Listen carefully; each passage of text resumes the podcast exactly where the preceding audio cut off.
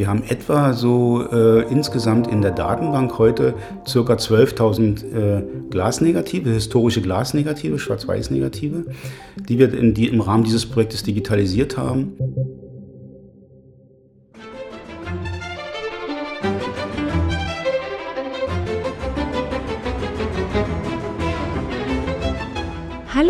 Hallo, und herzlich willkommen, lieber Zuhörer, zur ersten Episode der bereits sechsten Staffel des Dein Potsdam Podcasts. Mein Name ist Anne und wie immer bin ich nicht alleine in einer Podcast-Episode, sondern ich nehme auch heute wieder eine auf, zusammen mit einem touristischen Partner hier aus Potsdam.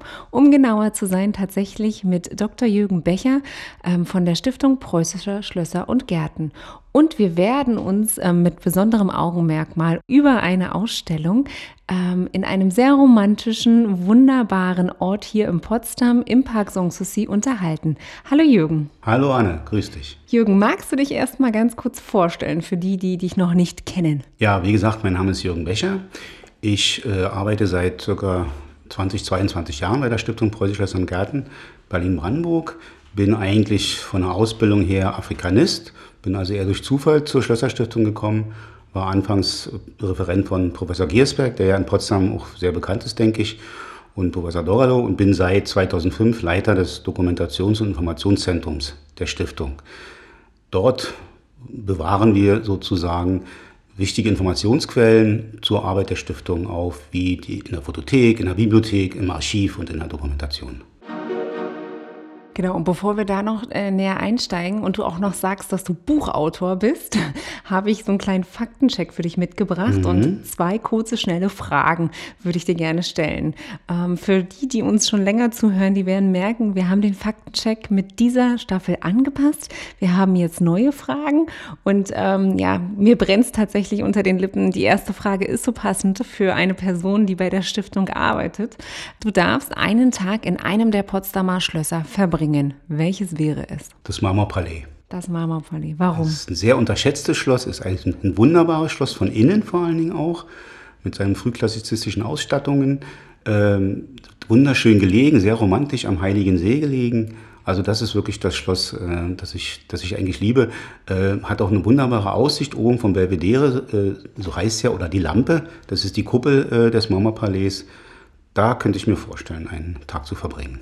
Und wenn du Besuch kommst von Verwandten, Freunden aus, aus der ganzen Republik, würdest du sicherlich auch das Marmorpalais zeigen, schätze ich mal? Ja, auch, äh, aber auch äh, Charlottenhof. Schloss Charlottenhof im südlichen Teil des Parks Sanssouci ist ja sozusagen das Schloss unseres Romantikers auf dem Thron, wie wir so sagen. Also nicht nur die Bayern haben Romantiker, sondern wir auch, nämlich mit Friedrich Wilhelm IV., der das ja als Kronprinz geschenkt bekommen hat. Und äh, das ist eine wunderbare kleine bürgerliche Wohnung, kann man fast sagen, mit sehr interessanten Objekten und sehr schönen Ausblicken. Also da würde ich die äh, Besucher auf jeden Fall auch hinführen. Und die römischen Bäder sind in der Nähe. Würdest du in Potsdam, wenn du einmal um die Insel fahren müsstest, eher mit Fahrrad unterwegs sein oder wärst du zu Fuß unterwegs oder mit dem Boot?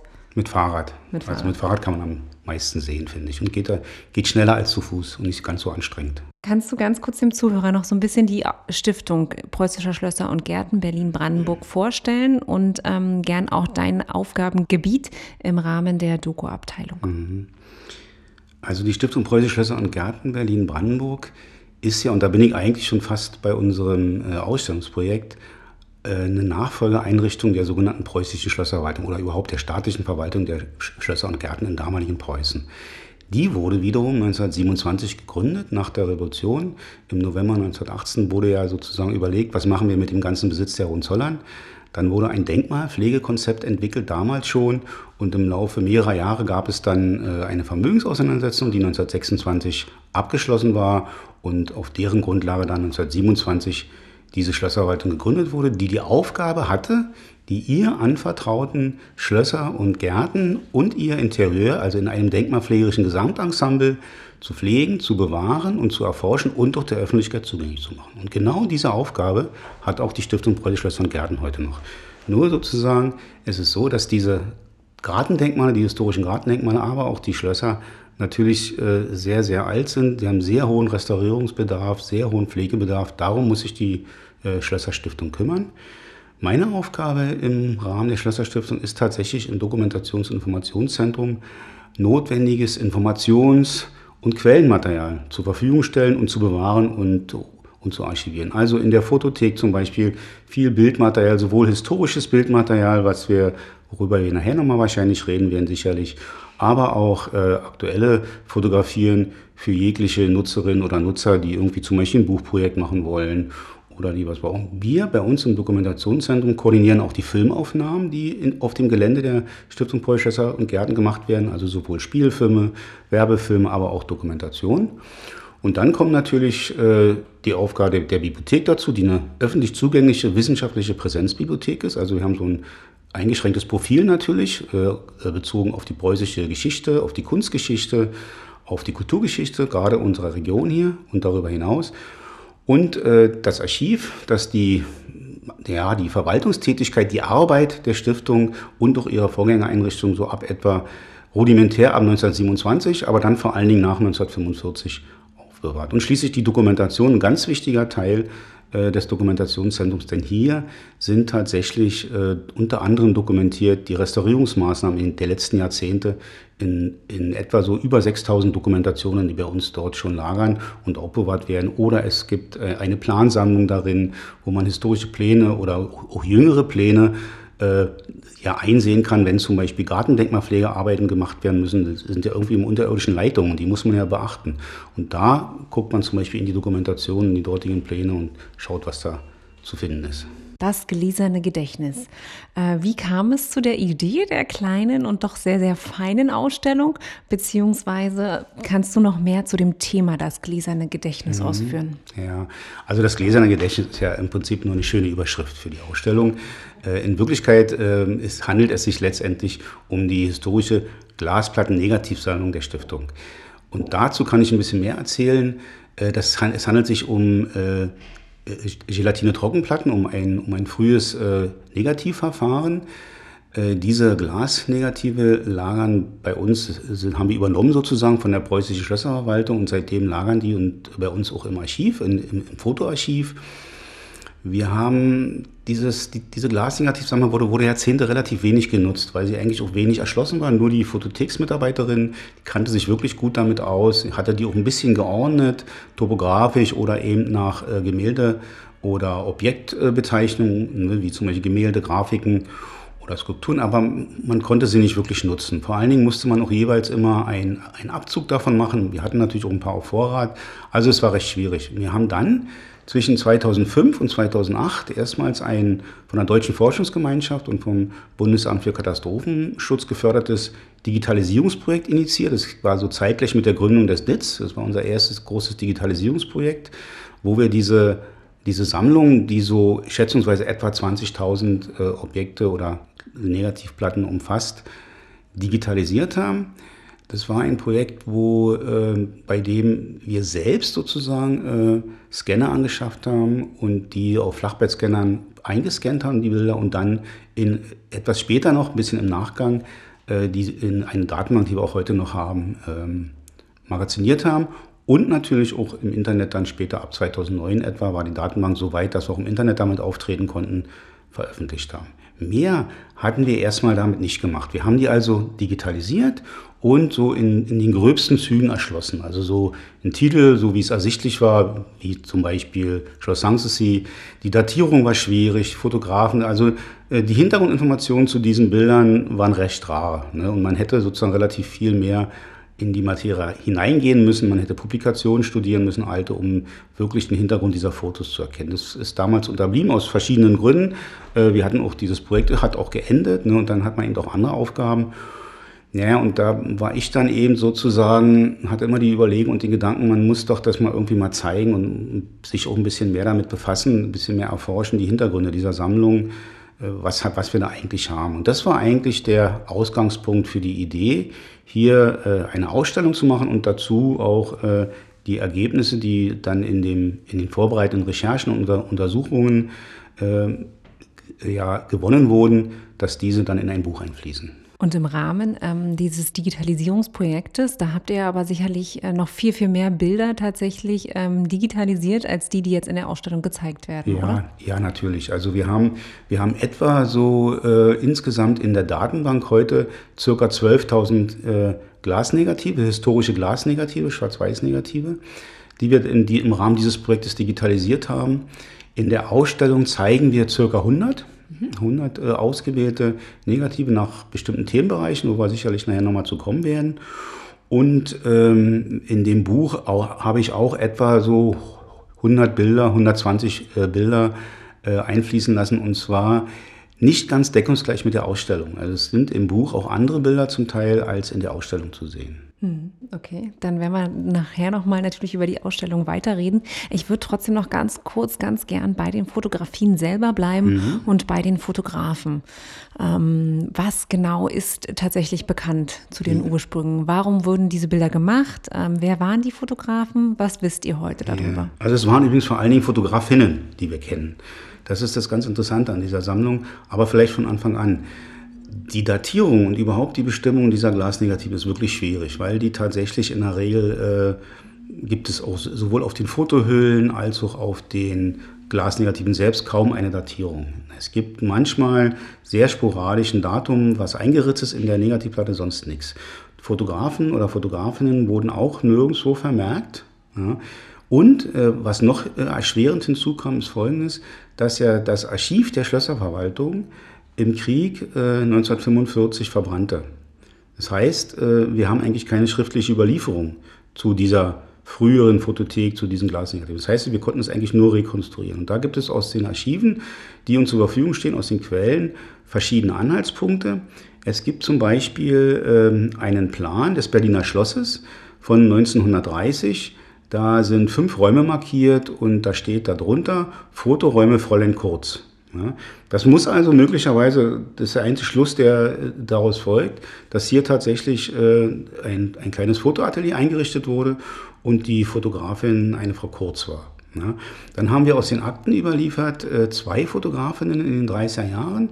Das ist Helga Glasner und Elsa Postel. Elsa Postel ist eine bekannte Potsdamer Fotografin, die bis meines Erachtens bis 1996 hier gelebt hat. Äh, Helga Glasner war als erste so um 1933 bis 36 oder 1930 bis 36 hier, hat auch Elsa Postel angelernt. Die haben also tatsächlich offensichtlich dieses Fotoatelier dann betrieben. Äh, und Elsa Postel ist dann noch bis 1946 äh, von den, von den Quellen her überliefert als Fotografin der Schlösserverwaltung, hat sich dann verselbstständigt, als selbstständige Fotografin in Babelsberg gelebt hat äh, für die Schlösserverwaltung, also für die Potsdamer Schlösserverwaltung weiterhin auch fotografiert, aber daneben auch noch einen Postkartenverlag gehabt, einen kleinen, also Postkarten fotografiert und die vertrieben und ist 1960 dann nach Westberlin gegangen und hat sich dort äh, bei der damaligen Westberliner Schlösserverwaltung dann auch beworben, um dort als Fotografen tätig zu sein. Wir haben sonst, äh, was die Herkunft der Glasnegative betrifft, ähm, auch eine zweite Facette herausgefunden, die bis dahin eigentlich gar nicht so bewusst war. Und zwar gab es bis äh, zur Revolution, bis zum Krieg, bis zum Kriegsende eine, äh, ein sogenanntes, eine sogenannte Messbildstelle, eine königliche Messbildstelle in, in Berlin. Die hat praktisch Fotos nach einem besonderen Messbildverfahren für Architekturaufnahmen hergestellt und wurde dann 1919 abgewickelt weil dieses Verfahren einfach zu teuer wurde und auch die Nachfrage anders wurde und es wurde die staatliche Bildstelle gegründet. Diese staatliche Bildstelle hatte die Aufgabe, Fotos anzufertigen für alle möglichen Dinge, für Postkarten, für Publikationen, aber offensichtlich auch im Auftrag ähm, der Schlösserverwaltung.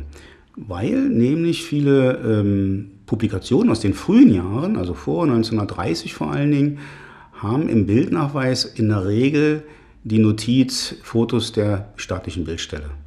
Diese Fotos sind übrigens heute äh, im Messbildarchiv in Bühnsdorf beim Brandenburgischen Landesdenkmalamt und Archäologischen Landesmuseum zu sehen. Es ist also auch dort neben der Sammlung der historischen Glasnegativsammlung ähm, doch eine der wichtigsten Sammlungen für die Schlösser und Gärten und für die Geschichte der Schlösser und Gärten in Berlin und Brandenburg. Und wie muss ich mir das konkret vorstellen? Also ihr habt Glasnegative bei euch? Das, mhm. Die gab es mhm. von den Vorgängern der SPSG, die gab es, die hattet ihr? Oder, oder ist ja, das irgendwie ja, ja. überall zerstreut gewesen? Nein, Weil nein. wenn du jetzt, wenn du jetzt das Landesamt noch mitnennst und auch Berlin mitnennst, wie, wie also wie, wie muss ich mir das vorstellen? Das nein. ist ja eine Riesenaufgabe, oder? Nein, nein, also die Sammlung ist tatsächlich geschlossen gewesen. Es ist eine geschlossene Sammlung mit, wie gesagt, etwa so bis zu 20.000 äh, Glasnegativplatten. Ähm, wobei ich sage immer so ein bisschen vorsichtig, weil die, der Hauptteil und der wichtigste Teil der Sammlung sind tatsächlich Fotografien bis 1945. Äh, das sind aber keine 20.000. Ne? Das sind vielleicht so 12, 13.000, mhm. 14.000. Wir haben dann auch sehr viele Aufnahmen, die nach dem Krieg noch gemacht wurden. Können wir uns ja vielleicht nachher darüber unterhalten, warum. Aber ähm, diese, diese Aufnahmen, das meinte ich damit, die, die, der Entstehungszusammenhang dieser Aufnahmen, wo der liegt, der liegt teilweise im Dunkeln. Der liegt teilweise sozusagen, können wir heute nur rekonstruieren, entweder in dieser äh, erwähnten äh, Fotowerkstatt im Berliner Schloss, die 1930 offensichtlich eingerichtet wurde, ja. beziehungsweise bei den Fotografinnen, die ich genannt hatte, oder auch im Zusammenhang mit der Auftragsfotografie für Publikation und eben mit, äh, im Zusammenhang mit Auftragsfotografie bzw. Aufträgen an die staatliche Bildstelle. Diese, diese Glasnegative sind dann offensichtlich äh, von der Schlösserverwaltung vereinnahmt worden bzw. angekauft worden und blieben dann im, im, in der Sammlung drin bis, bis heute. Okay, da, danke nochmal, dass du das nochmal ein bisschen ausgeführt hast. Jetzt habe ich es verstanden. Kommen wir also zur Sammlung per se zurück. Ähm, ihr habt sie jetzt, ähm, ja, ihr habt sie dokumentiert, ihr habt sie digitalisiert und ähm, nun die Möglichkeit geschaffen, in den römischen Bädern in fünf Ausstellungsräumen circa 100 Exponate vorzustellen. Wie ist die Ausstellung ähm, aufgeteilt? Das Grundmerkmal dieser Sammlung, also gerade dieser Sammlung vor 1945, ist ja, dass es eine Dokumentation der Schlösser und Gärten in ihrer Gesamtheit noch ist. Also man muss dazu wissen, wenn wir heute von der äh, Stüttenbräu Schlösser und Gärten reden, reden wir von den Potsdamer, Berliner und Brandenburger Königsschlössern. Aber die eigentliche preußische Schlösserverwaltung umfasste ja viel mehr. Die wurde ja praktisch gegründet im damaligen äh, Deutschen Reich, wo Preußen ja noch andere Gebiete noch hatte, beziehungsweise aus dem 19. Jahrhundert vor allen Dingen herum Gebiete hatte, die dann später wieder äh, Hessen wurden oder Rheinland-Pfalz und so weiter und so fort, die also heute andere Bundesländer sind. Wir haben zum Beispiel ähm, die Schlösser Königsberg, Marienburg und auch Breslau gehörten zur preußischen Schlösserverwaltung, weil sie eben ganz weit im Osten Preußens lagen. Ne? Heute gehören sie äh, zu, zu Russland oder eben zu Polen. Ne? Wir haben im Südwesten haben wir äh, die Burg Stolzenfest, Fels, die in der sogenannten Rheinprovinz, die 1815 an Preußen fiel. Oder wir haben, wie gesagt, die hessischen Schlösser, die 1866 nach dem Deutsch-Österreichischen Krieg, als Preußen ja mit zu den Siegern gehört oder Preußen den, den Krieg ja gewann gegen Österreich äh, und die deutsche Einigung sozusagen auf den, auf den Weg brachte, da wurde äh, Kurhessen annektiert und mit ihm natürlich die ganzen dortigen kurfürstlichen Schlösser wie Kassel-Wilhelmshöhe, wie das Residenzpalais in Kassel und so weiter und so fort. Und äh, diese, diese, dieses ganze Spektrum bildet letztendlich diese historische Sammlung. Und hinzu kommt neben, diesem, neben dieser geografischen Bandbreite, dass diese Glasnegative natürlich vor allen Dingen auch die Geschichte des 20. Jahrhunderts präsentieren, vor allen Dingen der ersten Hälfte, nämlich die Zerstörung durch Nationalsozialismus und Krieg. Das darf man nie dabei vergessen, dass äh, die Verluste, die die Stiftung heute und, und die Stiftung Polschlösser und Gärten ist eine der Einrichtungen mit den größten Verlusten an Objekten, dass diese Verluste natürlich auch in diesen Glasnegativen dokumentiert sind. Die sind also für uns wichtig, weil wir können äh, daraus äh, ableiten oder auch beweisen, wenn es zum Beispiel um Provenienzen geht, dass ein bestimmtes Gemälde mal in den preußischen Schlössern hing. So, und auf dieser Grundlage, vor dieser Grundaussage haben wir die Ausstellung strukturiert. Wir bieten im ersten Raum dem, äh, der Besucherin oder dem Besucher eine Zusammenfassung vor allen Dingen erstmal der Geschichte der Schlösserverwaltung, der Geschichte der, der Glasnegativplatte, der fototechnischen Geschichte und zeigen auch eine Karte, äh, um sich mal eine Vorstellung machen zu können, wie groß eigentlich der Verantwortungsbereich der preußischen Schlösserverwaltung war, als eben diese Sammlung entstand. Im zweiten Raum, der zweite Raum ist den Potsdamer und Berliner zerstörten Schlössern gewidmet. Also hier ist, steht tatsächlich der Zweite Weltkrieg im Fokus und seine Auswirkungen. Wir zeigen dort die Bilder des Berliner Schlosses, äh, einige Aufnahmen vor und dann auch eine Aufnahme nach, der, nach dem Krieg, also ein, das zerstörte Schloss. Wir zeigen Schloss Charlottenburg, das Potsdamer äh, Stadtschloss und auch Schloss Montbijou, das heute kaum noch jemand kennt. Das war ja seit 1876 das Hohenzollern-Museum, also ein Dynastiemuseum, das auch betreut wurde von der Schlösserverwaltung. Und dieses Schloss Montbijou, was im heutigen äh, Montbijou-Park in Berlin-Mitte sich befand, ist ja auch während des Krieges zerstört worden und 1958 abgerissen worden. Wir haben dann im dritten Raum, der dritte Raum äh, zeigt die Schlösser, die äh, in Brandenburg äh, sich befinden und in den ehemaligen polnischen äh, oder heutigen, heutigen polnischen und heutigen russischen Gebieten, also Königsberg, Marienburg, der Neue Garten, Rheinsberg, Babelsberg, ja, Königs. Und da zeigen wir verschiedene ausgewählte Fotografien, um den Reichtum dieser, dieser Schlösserlandschaft nochmal zu präsentieren, wie er vor dem Krieg dort vorhanden war. Manche Sachen wird man äh, sehen, die ähneln sich sehr, wie zum Beispiel, wir haben ein Bild vom Tabakskollegium in Königs Wusterhausen, eine Schwarz-Weiß-Aufnahme die um 1935 aufgenommen wurde, die zeigt äh, dieses Tabakskollegium im Schloss Königs was ja das Schloss König Friedrich Wilhelms I. war, der ja allgemein als Soldatenkönig genannt wurde und hier seine Jagdausflüge bzw. seine Jagdsaison beging immer.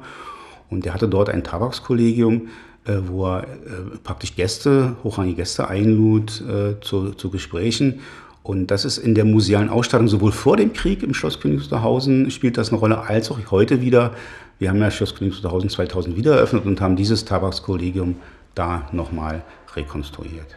Wir haben dann im, im vorletzten Raum, äh, zeigen wir einige Aufnahmen dieser Schlösser, die heute in anderen Bundesländern sich befinden, wie eben die schon erwähnten Schlösser in Hessen oder in Rheinland-Pfalz.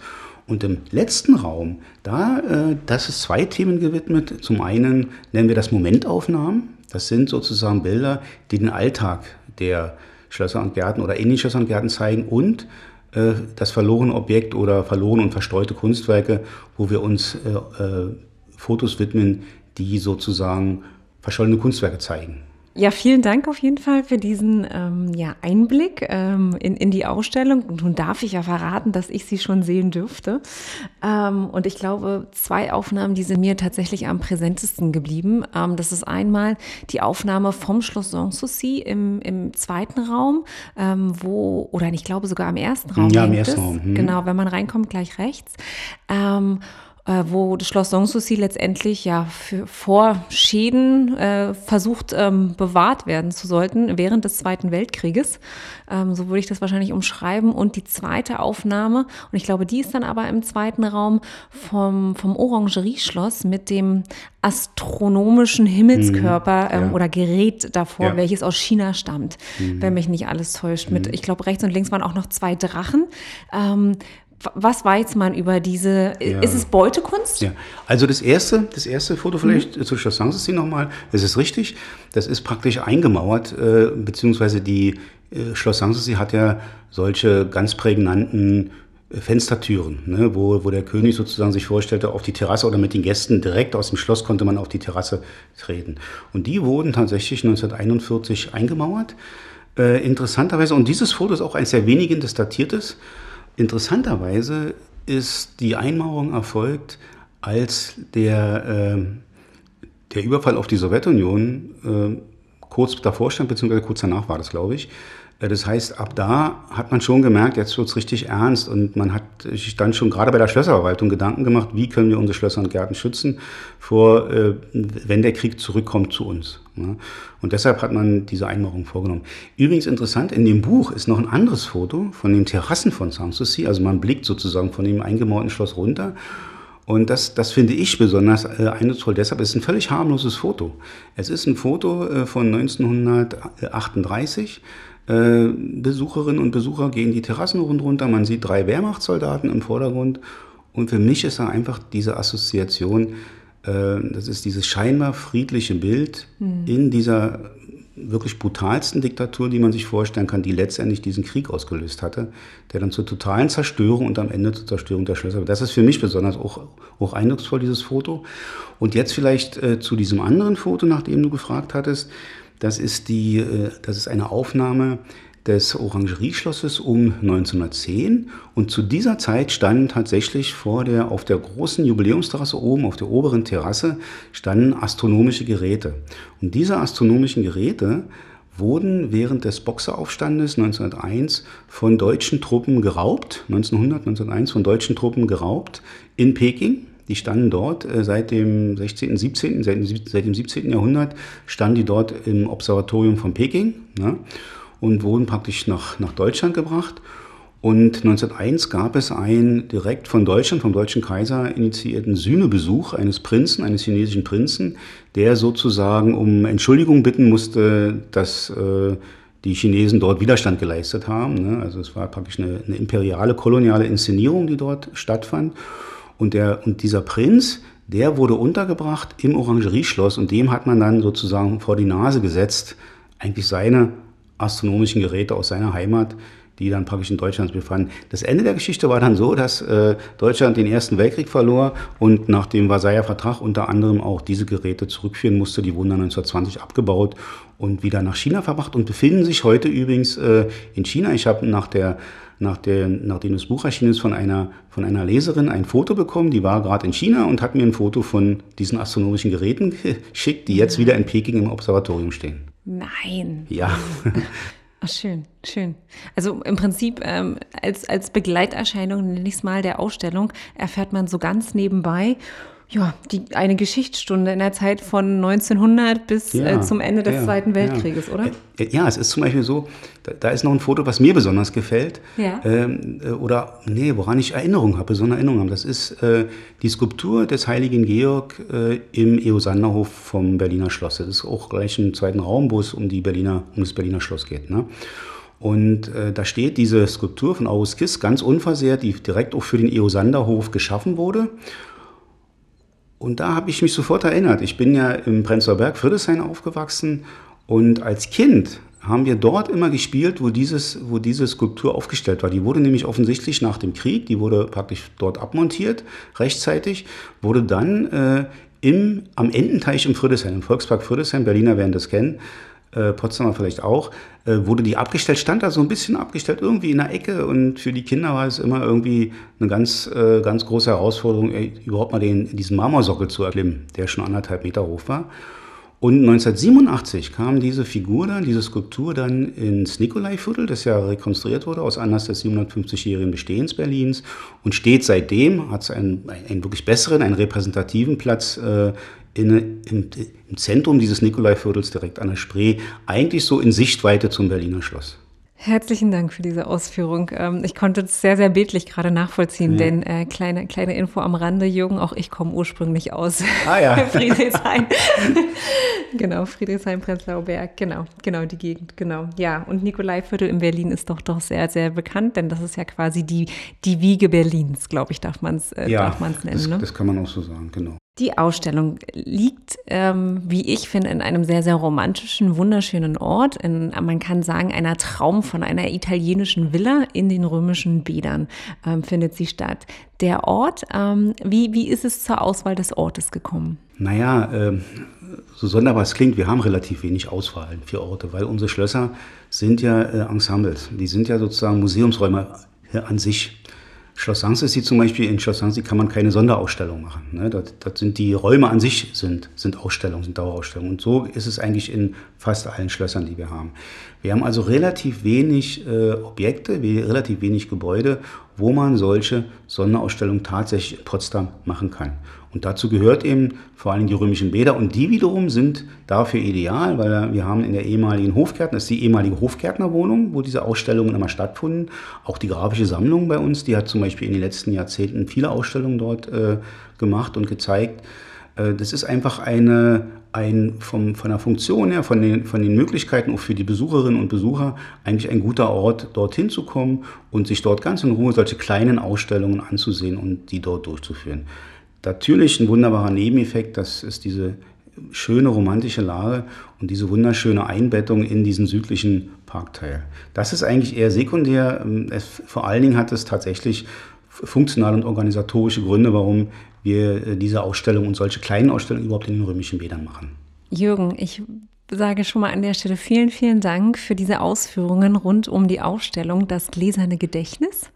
Ähm, die Ausstellung selbst ist noch bis zum 31. Oktober zu besuchen, ja. immer von Dienstags bis Sonntags zwischen 10 und 17.30 Uhr mhm. und kostet im Eintritt 5 Euro, ermäßigt, glaube ich, 4, wenn mich nicht alles täuscht. Ich sage zudem erstmal nochmal Danke an dich. Schön, dass du bei uns warst. Ähm, ich kann nur allen auch noch sehr, sehr herzlich das Begleitpaket gespannt, welches du veröffentlicht hast, äh, ans Herz legen. Das ist auch das gläserne Gedächtnis, preußische Schlösser in historischen Ansichten erhältlich im Buchhandel oder auch wahrscheinlich in den Besucherzentren der Stiftung ja. Preußischer Schlösser mhm. und Gärten oder natürlich auch bei uns ähm, hier in den Touristinformationen der Stadt Potsdam. Vielen, vielen Dank, dass du bei uns warst. Ich danke auch sehr und freue mich, dass das Buch hier auch ausgelegt wird. Das ist sehr schön. Vielen Dank. Dann gerne bis zum nächsten Mal. Ich könnte noch ewig weiter mit dir reden. Ich finde, da sind noch so viele tolle Geschichten. Ich habe noch so viele Fragen. Vielleicht führen wir es noch mal an einer anderen Stelle fort, das Gespräch. Ähm, und ja, lieber Zuhörer, schön, dass du die erste Episode der sechsten Staffel bei uns miterlebt hast. Ich sage auch dafür Danke. Danke, dass wir schon in der sechsten Staffel überhaupt sein dürfen. Ähm, auch das ist, glaube ich, schon ja etwas, was worauf wir sehr, sehr stolz sind, wenn ich ehrlich bin. Weitere Informationen und Inspirationen Inspiration gibt es natürlich über deinpotsdam.de und auf unseren Social-Media-Kanälen. Bis zum nächsten Mal. Tschüss.